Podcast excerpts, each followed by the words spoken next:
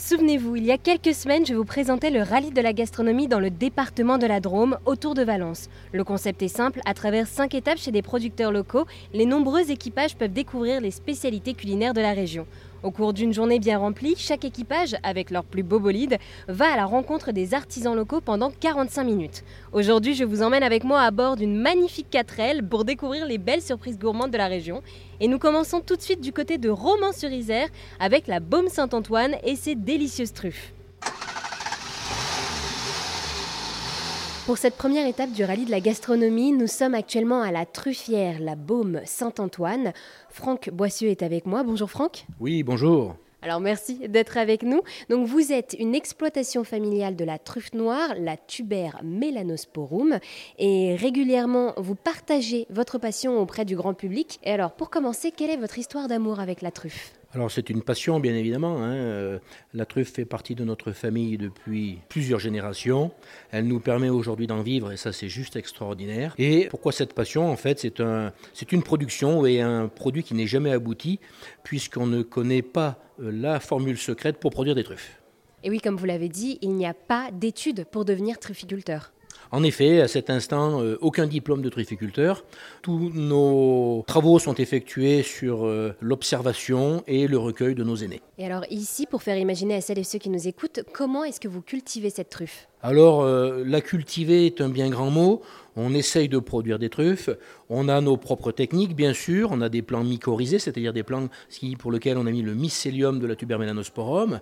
Et au-delà de ça, on a des pratiques euh, culturales euh, qui sont la taille des arbres, qui sont la dynamisation du système racinaire et de remettre des spores de truffes afin de favoriser la, reproduction puisque la truffe est sexuée. Et ça, on le sait à cet instant. Et alors également, euh, dû au changement climatique, vous avez aussi dû adapter cette exploitation.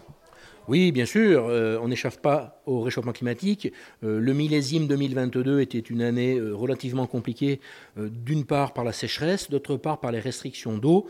Donc il faut se réadapter et c'est des méthodes culturelles comme l'enherbement permanent qui nous permettent de pallier à cela et de produire des truffes avec des méthodes beaucoup plus archaïques, mais on l'espère plus efficaces. Et alors, euh, chaque étape donc, de ce rallye de la gastronomie dure 45 minutes.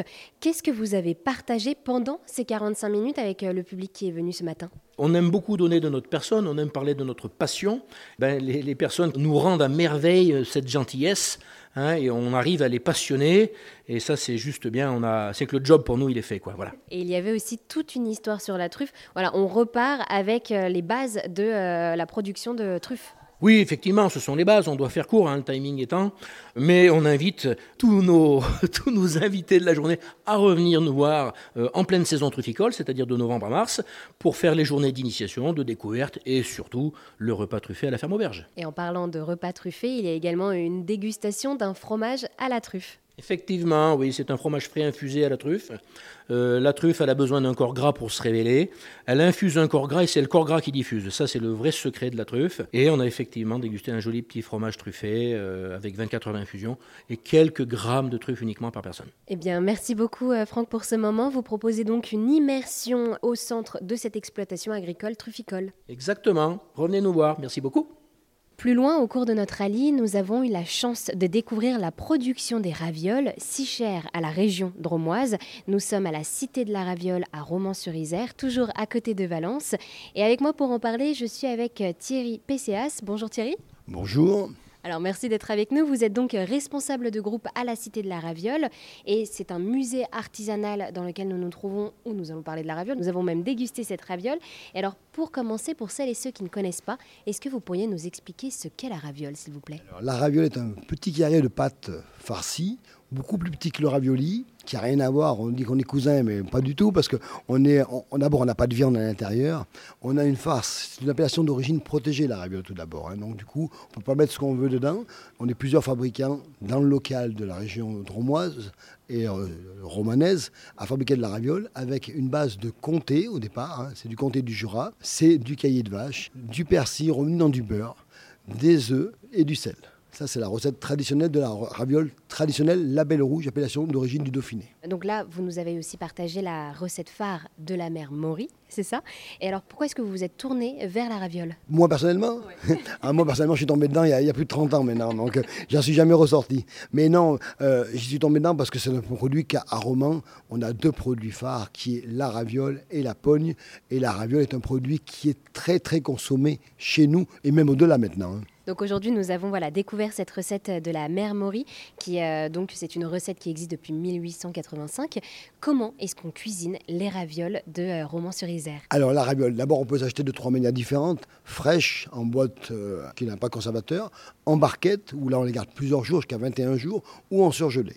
Donc si on attaque la première demande, la raviole fraîche, moi je conseille toujours de les sortir à la dernière minute du frigo. Il faut qu'il y ait un contact avec votre eau qui est frémissante et non pas bouillonnante. Hein, et votre raviole qui est froide. Si à ce contact-là, elles vont s'étacher toutes seules. Parce que des fois, on me dit, tiens, ça colle tout. Non, si à ce contact-là, elles vont s'étacher. La barquette, autre sujet. Des fois, on me dit, c'est plus compliqué à faire cuire, comment je fais? Votre barquette, moi, un conseil, une astuce entre nous. Vous ouvrez votre barquette, vous la mettez 10 minutes au congélateur, elle ne va pas congeler, elle va juste sécher, mettez directement dans l'eau, elle va se détacher toute seule.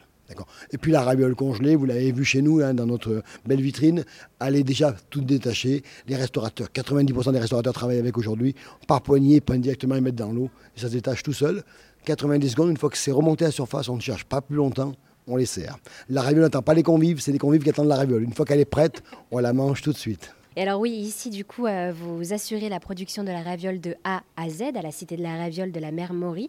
Et vous avez également installé des distributeurs de ravioles, c'est ça? Oui, à Mour-Saint-Eusèbe, à 10, km d'ici, donc à 10 km de Romans, on a l'usine de fabrication mère Maury qui est là-bas depuis décembre 2000, 2000 maintenant, donc 23 ans, il y a déjà 23 ans.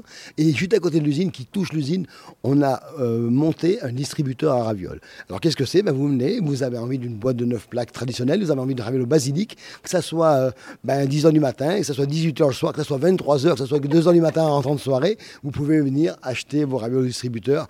Et je peux vous assurer que, pourtant on est ouvert ici, la cité, 7 jours sur 7, hein, du lundi au dimanche midi et demi, et que le week-end on est obligé de ravitailler le distributeur parce qu'il se vide dans le week-end. C'est la preuve que la raviole, on en raffole. Et avec du coup, euh, voilà, la Cité de la Raviole, donc vous participez à ce rallye de la gastronomie. Pourquoi avoir choisi de participer à ce rallye de la gastronomie? Bah, D'abord, le rallye de la gastronomie est un, événement un peu phare de notre département. La, la y est associée depuis de très nombreuses années maintenant.